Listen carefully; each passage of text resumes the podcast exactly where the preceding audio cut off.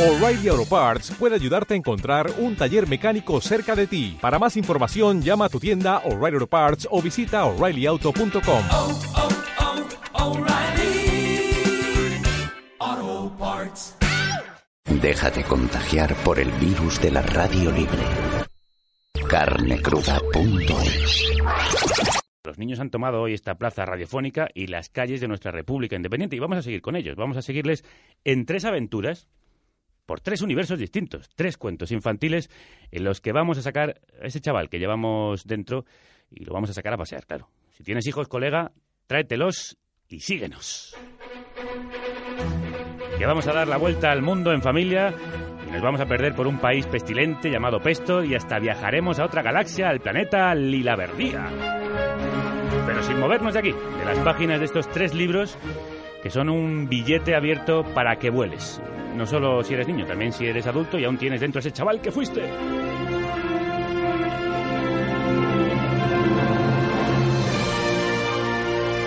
Presento a nuestros tres guías en este viaje. Os presentamos, Rocío. El primero es nuestro colega Juan Soto Ibars, a quien seguimos fielmente su columna del Confidencial y envidiamos mogollón porque escribe muy bien Mazo. y ha publicado Ajedrez para un detective novato, que fue premio Ateneo Joven. Siberia, que fue premio Tormenta, y La conjetura de Perelman. Ahora se estrena en la literatura infantil Libros para niños con Prohibida la ducha, editado por Ciruela. La verdad es que cada li- libro que saca Juan le dan un premio. Probablemente le llegue alguno por prohibida la ducha. Juan, crudas tardes. Crudas tardes, ¿qué tal? Muy bien, encantado por fin de saludarte en la radio. Ya nos conocíamos por las redes pero y te seguíamos además en el Confidencial, como decíamos, pero un placer poder hablar de este libro que acabas de publicar. Eh, ¿Es más difícil escribir para niños o para adultos? Pues eh, yo creo que es mm, más o menos igual. Eh, siempre que tengas algo que contar es más o menos fácil, si la historia se presta, y en este caso se prestaba. Pero yo creo que para los niños hay que escribir como si fueran seres pensantes incluso, o sea, que, que es como si fueran adultos con más sentido del humor quizá. Sí, sí, bueno, seres pensantes y muy pensantes, ¿eh? que te, no, te, no te pasan una a los niños, ¿no? No, no, no te pasan una. Yo ya, ya he tenido algunas reacciones absolutamente sorprendentes al libro, muy divertidas. Como por ejemplo... Como por ejemplo que, que tú, tú, tú, crees que estás haciendo un chiste en una parte del libro, pero resulta que estás haciendo otro chiste en otra parte del libro donde te creías que te habías puesto serio y moralizante. La verdad es que eso también es, es, es, hermoso, que al propio escritor le sorprendan sus lectores. No solo que el escritor sorprenda a los que le leen. Vamos con nuestra siguiente autora.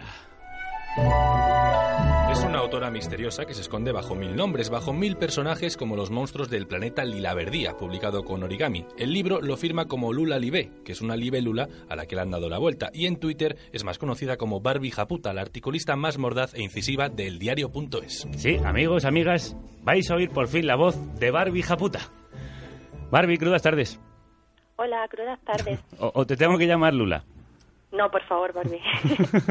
Una curiosidad insana que tengo, eh, ¿por qué tantos nombres para esconderte?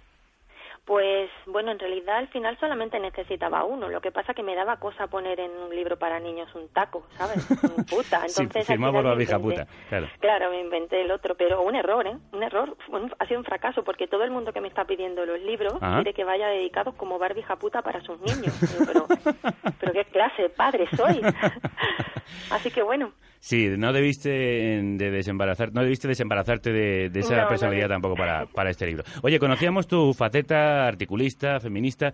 ¿De dónde viene esta otra vocación de escritora de literatura infantil? Mira, pues yo creo que me ha gustado siempre. Lo que pasa que hasta ahora no, no es una cosa que yo vaya proclamando por ahí, ¿no? Que escribo cosas infantiles, Ajá. tampoco que escribo poesía y, y sin embargo la escribo. Ajá. porque es como que es un perfil más satírico en, en redes y eso. Supongo que a los, a los lectores que me sigan del blog eh, de antes no, no creo que les sorprenda porque ahí sí que escribía cursiladas y cosas de estas, ¿sabes? Entonces no les pillara muy desprevenido. Bueno, a nosotros nos ha pillado desprevenido y además es un gozo y un gusto que así haya sido. Seguimos viaje hacia el último de los autores, con nuestro querido... Quique Suárez, alias Quique Babas, alias Quique Kim Putreak, alia, alias uno de los Quiques, biógrafo de la mitad del rock urbano de este país, poeta, cuentista, activista, agitador cultural y ahora también autor del libro infantil Jousito y la vuelta al mundo en familia, publicado con Bao, Bilbao Ediciones y basado en una historia real. Anda que no tenía ganas yo de volver a verte. Quique, crudas tardes. Muy bien, crudas Eh, tardes, Es difícil Javier. de pillarte, porque claro, te vas a dar la vuelta al mundo. Claro, oye, se tarda en volver, además. Se tarda en volver. Ha sido más de 80 días. Han sido más más, que de Phileas 80 Fogg. días, un año. Ha sido un año. Un año entero. sí. Con la familia, ¿no? Con la familia, con la familia, ¿sabes? ¿Y eso cómo se hace? Pues se hace ahorrando y debiendo, ¿no? Entonces hay quien se gasta el dinero en una moto nueva o en un coche y hay quien se lo decide gastar los ahorros de una vida en una vuelta al mundo, ¿no? ¿Y Que- cómo ha sido? fantástica. Sería mentir si dijera lo contrario, ¿no? Ha tenido muchísimos, muy, muy, muy buenos momentos y de alguna manera creo que hemos visto el mundo y he podido mostrárselo a sus hijos y conocer a los, mis hijos y conocerlo yo de paso, ¿no? Claro, Entonces, se lo has mostrado a tus hijos, entre ellos Jousito, eh, a quien le dedicas esta historia claramente basada por ese, por ese emocionante, maravilloso viaje que nos estás contando. ¿Por qué transformarlo en libro infantil?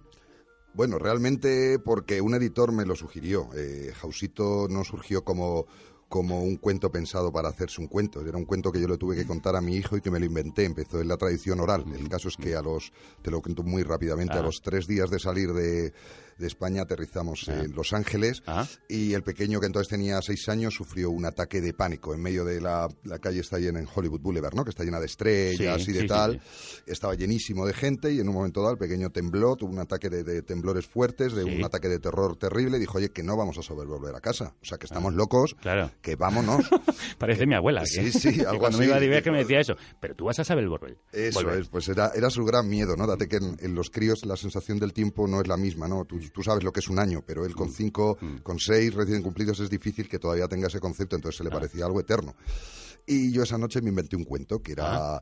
era el cuento de Jausito, un niño que da, viajaba y viajaba, pero como iba rodeado de la gente que le quería, de los suyos, de los que le amaban, ellos formaban su casa, ¿no? Su casa. En este caso donde él tenía su familia, tenía sus paredes, su techo y demás.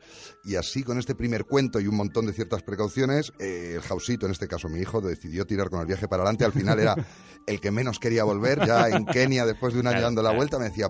Papá, tú tienes que trabajar, pero mamá igual no, y es que me han dicho que Tanzania mola mucho.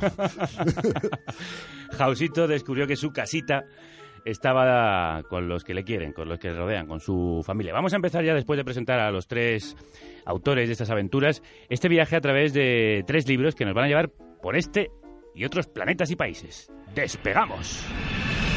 Despegamos para dar la vuelta alrededor del mundo con Jausito.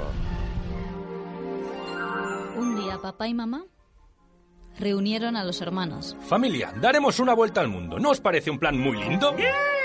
Las gemelas dieron volteretas e hicieron el pino. Jousito dijo. Pues yo quiero ver pingüinos. Y después pensó, Tengo miedo. pero con la emoción nadie le oyó. Barbie, Quique, Juan, eh, para escribir para niños eh, hay que escucharles antes. ¿Os habéis fijado en lo que les gusta o tiráis de vuestra propia memoria infantil? Juan. Pues yo les he escuchado, mis personajes están todos basados en niños que, que he ido conociendo por ahí. Yo no tengo hijos, pero tengo muchos primos y, y amigos con críos y tal. Y, y yo si- siempre digo que, que es que eh, los niños son personajes literarios, mucho más que los adultos, ¿no? Los adultos quizá están ya, tienen más capas de sociabilización, tienen más, eh, son más aburridos quizá, pero, pero tú escuchas a un niño 40 minutos y entre la forma en que él te cuenta su vida y, la, y las cosas que te cuenta tan sumamente, tan, tan sumamente locas, Ah. el personaje está hecho ya. Claro.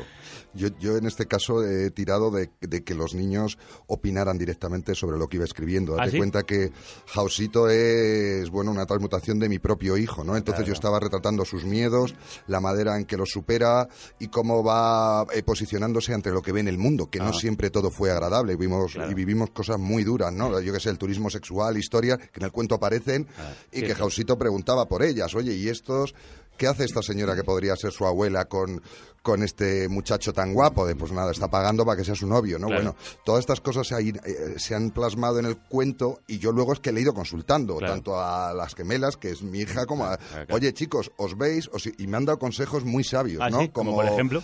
Déjate de tanta poesía. Vete más al grano que los niños no hablamos así. Y entonces hubo Me ciertos encanta. pasajes que yo había puesto, no sé por qué, cursimente pensando que es que les iba a entrar mejor por Sí, una sí. poesía, digamos, cursilona, y me dijeron, quítate de esto y vamos al grano, ¿no? Entonces yo sí les hice caso permanente, fueron mis correctores, ¿no? Poesía, aunque no cursi, utiliza Barbie en, en su en su libro, en el planeta Lila Verdía. Una poesía además como muy divertida, humorística. ¿Por qué has querido hacerlo así? Y te traslado la misma pregunta que antes, Barbie. ¿Has escuchado a los niños que tienes alrededor? Pues, eh, bueno, yo no tengo hijos ni sobrinos, pero pero sí que he sido voluntaria muchos años en la Cruz Roja, en un hospital, en, la, en el Ah. ala de pediatría, Ah, y vale. sí que me ha servido mucho para para inspirarme en el libro, en el poemario este. Y también te voy a decir una cosa, Mm. eh, eh, esa solamente es la mitad, la otra mitad es tirando yo de mi niña infantil, ¿eh? que no te creas, que todos tenemos todavía Claro. un niño infantil dentro. Lo que pasa es que yo la tengo muy para afuera. Entonces me ha servido de inspiración yo a mí misma. ¿Qué, qué creéis que les gusta a los niños leer? Antes nos estaba diciendo Quique, no, esto no, no, no te metas con cursilerías. Juan, en tu caso, ¿qué crees que, que les interesa a los niños?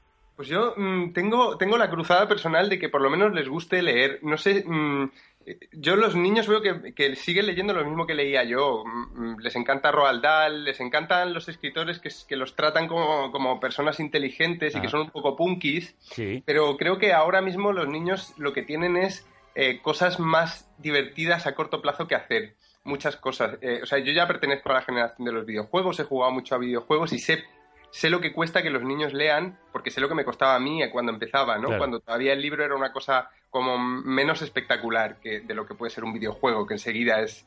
Entonces, eh, yo tengo la sensación de que si leen, leen lo mismo, pero que tenemos que hacer como una, una especie de esfuerzo por demostrarles que leer es algo que, vale la pena, que es divertido, ¿no? Mm, Me parece que tenemos mucha competencia y, por eso y por eso yo en Prohibida la ducha lo que he hecho ha sido hacer el punky, básicamente, ¿no? Ser divertido, ser el, típico primo que, hace las cosas que no hacen los demás adultos, ¿no? Sí, el libro de, de Juan, la verdad es que es una puncarrada bastante importante. Continuamos viaje para que lo conozcáis. Y llegamos al país que Juan ha creado en Prohibido la Ducha, una especie de tierra media de la suciedad y el desorden llamada Pestor. Estas son sus normas de convivencia. 1. Antes de salir de casa. Despeinado y con tu mancha. 2. No te irás a acostar. Sin tu habitación desordenar. 3. La colonia y el jabón. Son muy malos para el pulmón. 4. Para llevar una vida sana. Come grasa y evita las manzanas. 5. Quien se lava la cara al despertar. Tiene mucho que ocultar. Y 6. Para una sana convivencia, Ensucia con opulencia. Juan, tu historia, aunque imaginaria, también está basada en hechos reales. Como Quique, quiero decir, ¿eras un chico desordenado y suciete? Bueno, desordenado sigo siendo. Tendríais que ver desde dónde estoy hablando, desde una especie de tierra media de la, del desorden. Vivo en Pestor, hola. Y, y, y sucio era. Yo cuando mi madre, cuando tenía 10 o 12 años y mi madre me quería mandar a la ducha, me echaba agua así como por el pelo y decía que ya me había duchado. Bueno, recuerdo una vez que un compañero de clase entró a mi habitación y me dijo, macho, en tu habitación la peste se ve. Ah, Y- o sea, yo, yo era, yo era de esos niños y creo que a muchos niños es que les cuesta muchísimo, ¿no? Hasta que no quieres ligar, ¿por qué te vas a, Claro. vas a ir limpito por la vida? ¿no? Y por eso has hecho este canto divertido a la mugre, que también es una advertencia, por otro lado, los niños, eh, de que demasiada suciedad y desorden te pueden volver loco, ¿no? Claro, claro, allí eh, eh, al principio todo es muy guay, pero después empiezan a pasar cosas, ¿no? Empiezan a pasar cosas extrañas, sí, sí. Eh, habéis creado tanto tú como Barbie mundos propios e imaginarios. En tu caso, ¿por qué, Juan? ¿Por qué crear esta tierra, bueno, esa especie casi, eso de, de tierra media de, de la sociedad? Bueno, porque leer, para los niños que empiecen a leer ahora, leer va a ser también eso, ¿no? Transportarse a otro universo mm, mejor que, que el que tienen, ¿no? Yo, yo pensaba mucho en, en los niños estos que se han quedado en verano en las ciudades. En Ah. los años de la crisis yo empezaba a ver niños en las ciudades como cuando yo era pequeño, que había menos pasta a lo mejor para irse a la playa o lo que sea. Sí. Y, y he vuelto a verlos, ¿no? Aburridos, mezclados, niños de varias edades. Entonces eh, crea- creas un universo para ellos porque a- allí es donde a lo mejor se pueden divertir más. Y, y al final eso es un libro, ¿no? Claro. Eh, Barbie, tú también lo has creado. Eh, ¿Crees que es necesario la evasión a este- hacia esos mundos paralelos? ¿Por qué lo has hecho? Pues en principio, eh, al principio no me di cuenta, pero luego ya sí, me di cuenta que es un poco de formación profesional, de haber, de haber estado tanto tiempo en, en el ala de pediatría, como te decía, que mi trabajo allí básicamente era hacer olvidar a los niños que estaban en un hospital, ¿no? Entonces eh, siempre hacíamos teatro o cosas eh, como que nos trasladábamos a otros universos, nos, nos disfrazábamos, ¿no? Como para obviar el, el hecho de que los niños estaban allí porque estaban malitos y no podían estar en otro sitio. Entonces, sí que lo he hecho un poco en ese sentido, ¿no? Como para, como para sacarlos de su realidad y, y, y no sé, que, que, que imaginen, ¿no? Que, que, que se fomente la, la imaginación y que ellos mismos se creen otros mundos a partir de ese, ¿no? Sí, porque además tenemos muchos mundos dentro de, de, De cada uno. de cada uno y hay que estimular esos universos interiores. Vamos a conocer alguno de, de esos universos. Nos subimos al cohete aterrizamos en el planeta Lila Verdía, ese mundo que ha creado Lula Libé, también conocida como Barbie Japuta. Cuidado, que hay monstruos. En el planeta que nos ocupa, los niños pasan lista cada mañana y los monstruos forman filas, esperando ser nombrados. Así no se pierde ninguno, así los encuentran rápido. Un paso al frente, Galimatías. Y Galí Matías canta. ¡Presente! ¿Estás, Brila? Y Brila, tal Lila, exclama. Estoy. Un paso adelante, Pipirigaña. Y la araña da un paso de ocho patas. Aquí me tienen. Barbie, ¿qué es y cómo es Lila Verdía? Pues Lilaverdía es un país de monstruos que intenta intenta quitar miedos a los niños, ¿no? Eh, los monstruos siempre se relacionan con, pues eso, con cosas desagradables y, y lo que quería era un poco que cada monstruo tiene un miedo y, o sea, digamos que en ese planeta los miedosos son los miedos, son los monstruos Ajá. y los niños son los que tienen que, que cuidar de ellos y tratarlos bien para que no tengan miedo y para que eh, jueguen con ellos. Entonces es una es una forma de, de cambiar el miedo de bando, ¿no? De que siempre son los niños los que tienen miedo de los monstruos. En este en este poemario es al revés, ¿no? Claro. Cada monstruo tiene un miedo y, y hay que ir cuidándolo y hay que ir reeducando al monstruo para que para que no pase, para que no pasen miedo. Un planeta lleno de monstruitos, como dice Barbie, tantos seres diferentes pueblan este planeta que mejor lo contaremos cantando de memorieta. Hay niños que cuidan monstruos, monstruos que son garabatos, algunos son sombras y nubes y hay uno con andares de pato.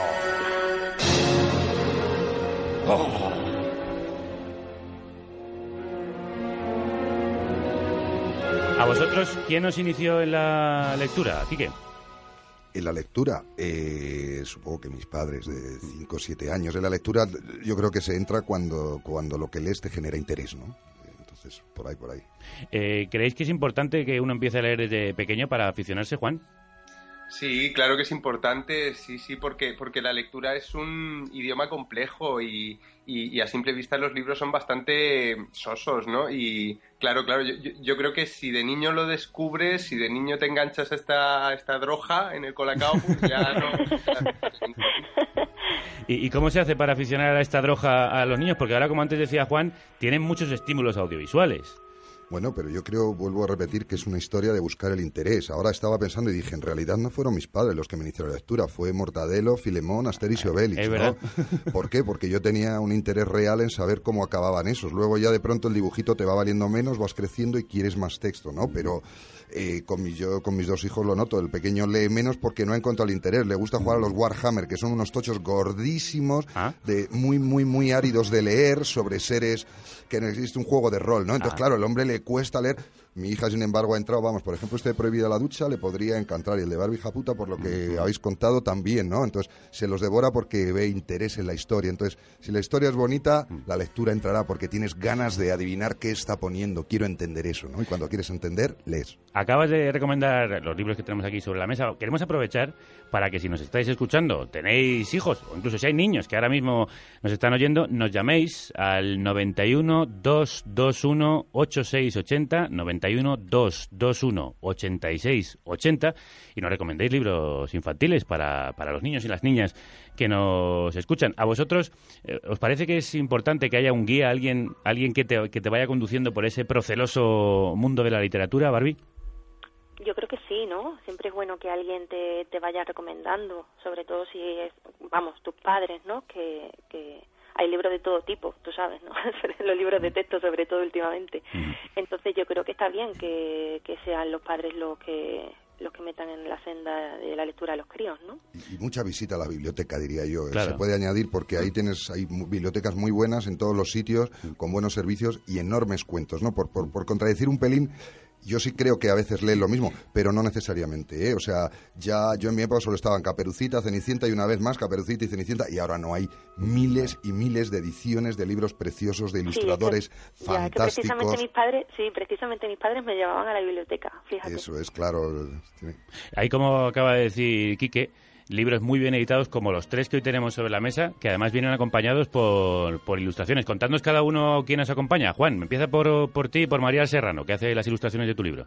Pues María Serrano eh, era una alumna mía en un curso que yo doy de Anda. vez en cuando. Sí, sí, do- doy un curso sobre cómo abrirse camino en el proceloso mundo de las editoriales, que no es menos proceloso que el de, que el de la lectura en sí. Sí. Y, y esta era una alumna mía que, que me enseñó sus dibujos y yo tenía esta novela escrita y dije, oye, mira, si te gusta la publicamos juntos, si no te gusta no la, no la, no la saco. Entonces me pasó unos dibujos eh, hechos según su criterio y con las escenas que ella eligió y bueno, cuando los vi mm, dije, esto, esto, es, esto es lo que yo Esto quería. que buscando. Me recordó además alguna, alguna edición que tengo yo de Roald Dahl, que antes hablabas tú, y me recordó a mí a, eso, a, esos, a esos libros. ¿Cómo se va a poner cuando oiga eso? Madre mía.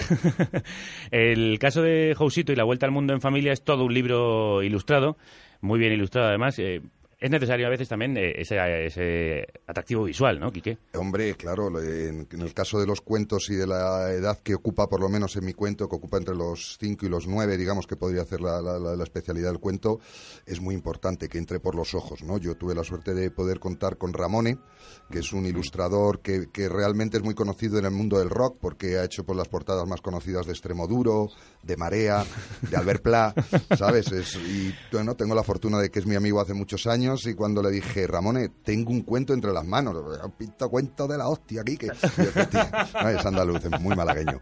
Y efectivamente lo hizo, tiene, tiene un- esos cielos tan característicos de Ramone y utiliza de la acuarela al Photoshop, le vale todo, eh, los brillos, los mates, o sea, es una, es una bestia parda de, la ilustración y para mí ha sido precioso. Ha, ha entendido muy bien, sin haber viajado te hace viajar, ¿no? Le ha dado hasta un tono psicológico a veces a los dibujos. Sí, y además tiene este viaje es muy importante la ilustración porque como recorre el mundo entero, creo que una parte fundamental para que los niños y las niñas que lo lean comprendan dónde están y, y- y se sientan más en el lugar. eh, No es solo el texto de Quique, sino las ilustraciones de Ramón. También son preciosas las que tiene el libro de Barbie. Las ilustraciones las ha hecho Julia Velázquez, que me la puso directamente eh, la editorial, la editorial Origami, y vamos, que siempre tira de ella para cualquier cosa porque te sirve para un roto y un descosío. Ah. O sea, ilustraciones chinescas, ilustraciones en tiza, en acuarela, o sea, te lo hace todo. Entonces la eligieron a ella y yo encantada, la verdad. Sí, además no era fácil porque tenía que trasladar un mundo muy... Sí, además tenía eh, ese, además tenía esa,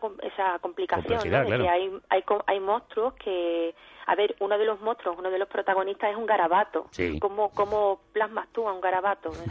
Con ojos y no, o sea, es difícil y yo creo que lo, lo, vamos, que lo sacó con bastante soltura. Con imaginación, que es lo que hay que tener y es lo que fomentan estos libros, porque a veces no hace falta más que mirar a lo que te rodea para imaginar un mundo. Eh, en tu propio cuarto hay todo un universo, como enseña Juan Soto Ibars.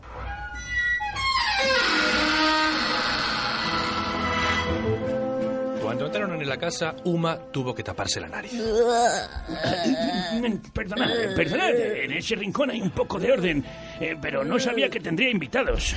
En la pequeña casa había todo tipo de porquerías amontonadas en total confusión. Cajas con juegos de mesa abiertas, con todas las fichas desperdigadas, libros colocados de cualquier manera, ropa formando montones entre los que asomaba lo mismo una fregona que un tenedor. ¿No limpia nunca esto?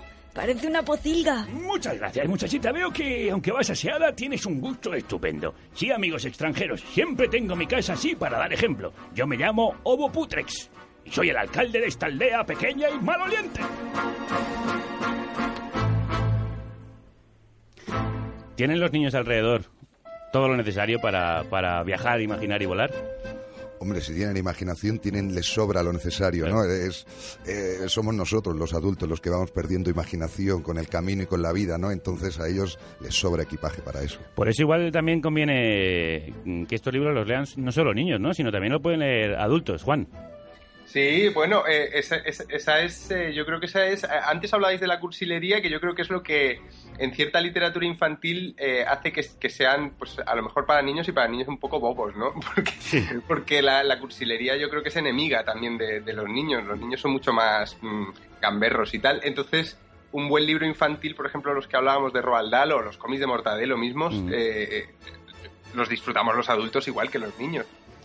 En efecto. Eh, además, yo me estoy acordando ahora de los libros que yo estaba leyendo cuando, cuando era pequeño. Los tres investigadores, por ejemplo, o los cinco de Qué Nick bueno. Blyton, que me los leía absolutamente qué bueno. todos. Qué bueno. Yo también, yo también. Eh, eh, Barbie, eh, Sí. ¿los libros tienen que tener alguna enseñanza, estos libros para niños? ¿Tienen, ¿Son una forma de aprendizaje? Hombre, yo creo que lo suyo es que vaya alguna moraleja, ¿no? Alguna, no sé, al- algún aprendizaje, pero no sé, supongo que tampoco es indispensable. Lo que pasa que a mí me parece que hasta incluso los de Enid Blyton llevaban su propia su propio aprendizaje metido entre tanto misterio y Claro. tanto Ujú. entonces Los de Quique eh, y Juan lo tienen, tienen una moraleja clara al final de- del libro, del que ya nos han hablado, ¿no? Bueno, pues eh, que la, la casa está en, en- en la familia y los seres que, que te quieren. En el caso de Quique, no sé si quieres decir algo más. Eh, bueno, hay muchas más moralejas Claro, entre, entre todo lo que se- medias claro, del libro, claro. ¿no? Si te fijas, hay una lectura de que el capitalismo como va no vale ni para España ni para el mundo entero, ¿no? O sea, hay una gran injusticia social y el hombre blanco puede comprar allá donde va de otra manera. ¿no? Entonces eso también se trata, también pretende decir que hay muchos otros tipos de familia que también generan esa, esa sensación de casa, sean tus dos papás, sean ambos papás, sea tu mamá una mujer soltera, Claro. sea la abuela, la señora que te cuida, todo eso es tu familia, ¿no? Ah. Entonces, seas un hijo adoptado, todo eso también aparece, ¿no? Y tengas un punto en la frente, seas de la religión árabe, pues, Mm. pues todo eso aparece en el cuento, entonces sí, le sobran moralejas. es de hecho toda una moraleja eh, en sí, es una fábula. La verdad es que es una fábula de viaje que rompe con todos los tabúes, que abre la mente con todos los prejuicios.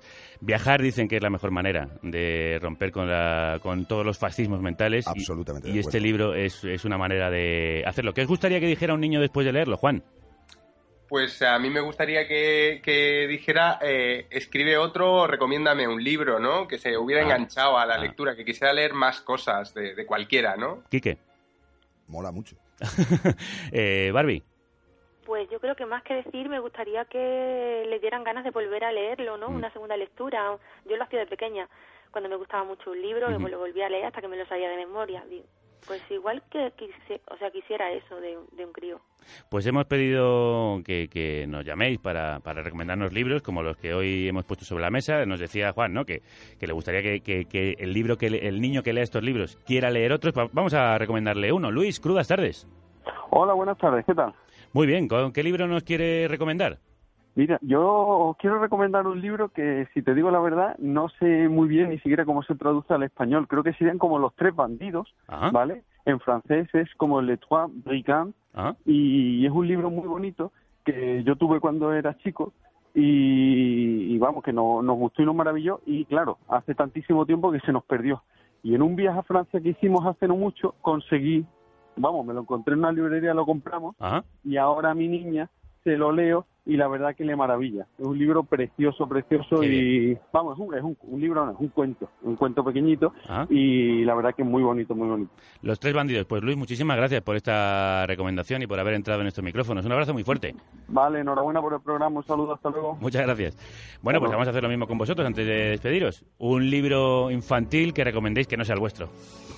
Pues uno que además con un poco de suerte hasta te canto en un rato. Eh, la Cenicienta que no quería comer perdices. Ah, pues sí, la vas a cantar ahora justo cuando despidamos eh, este momento. Barbie, Pues yo diría El Principito, que fue el primero, creo, que me impactó a mí. Ah. Y creo que es de obligada lectura, ¿no? Parece que es Sí, un sí. libro que hay que leer. Además, a cualquier edad. Efectivamente. una lectura diferente. una lectura absolutamente diferente cuando se lee de adulto. Yo lo he hecho varias veces, creo que además es un libro muy poético que conviene revisitar, así que estoy completamente de acuerdo contigo. Juan, ¿contigo vamos para terminar? Juan. Mm, reite- re- re- repitiéndome, repitiéndome, repitiéndome, eh, recomiendo Matilda, que para mí es la, la- la Biblia de la literatura infantil. Vamos, es eh, el libro que lo tiene absolutamente todo. Pues la verdad es que también estamos de acuerdo con esta recomendación. Y os vamos a pedir que en las redes, en Twitter y en Facebook, si queréis, pues nos, nos vayáis también recomendando otros libros infantiles para los niños y niñas y para los no tan niños y ni tan niñas que nos estén escuchando. Con toda la pena de mi corazón, os tengo que decir adiós, pero colorín colorado, este cuento no se ha acabado. Niñas y niños, ahora sigue en vuestras cabezas y en el interior de vuestros libros que esperan ansiosos a que los abráis. Os recuerdo los tres libros que os acabo de recomendar. Jusito y la vuelta al mundo en familia, de Quique Suárez, Prohibida la ducha, de Juan Soto Ibars, y El planeta Lila Verdía, de Lula Libé, también conocida como Barbija Puta. Os voy a despedir con sus palabras. Y este no es el fin del cuento final. Es solo un hasta luego para vernos más tarde, quizás. Pues así espero que, que sea. Escucha Carne Cruda en directo los martes y jueves de 12 a 2. Desde los estudios Goodit en colaboración con el diario.es. Entra en la República Independiente de la Radio. Entra en carnecruda.es.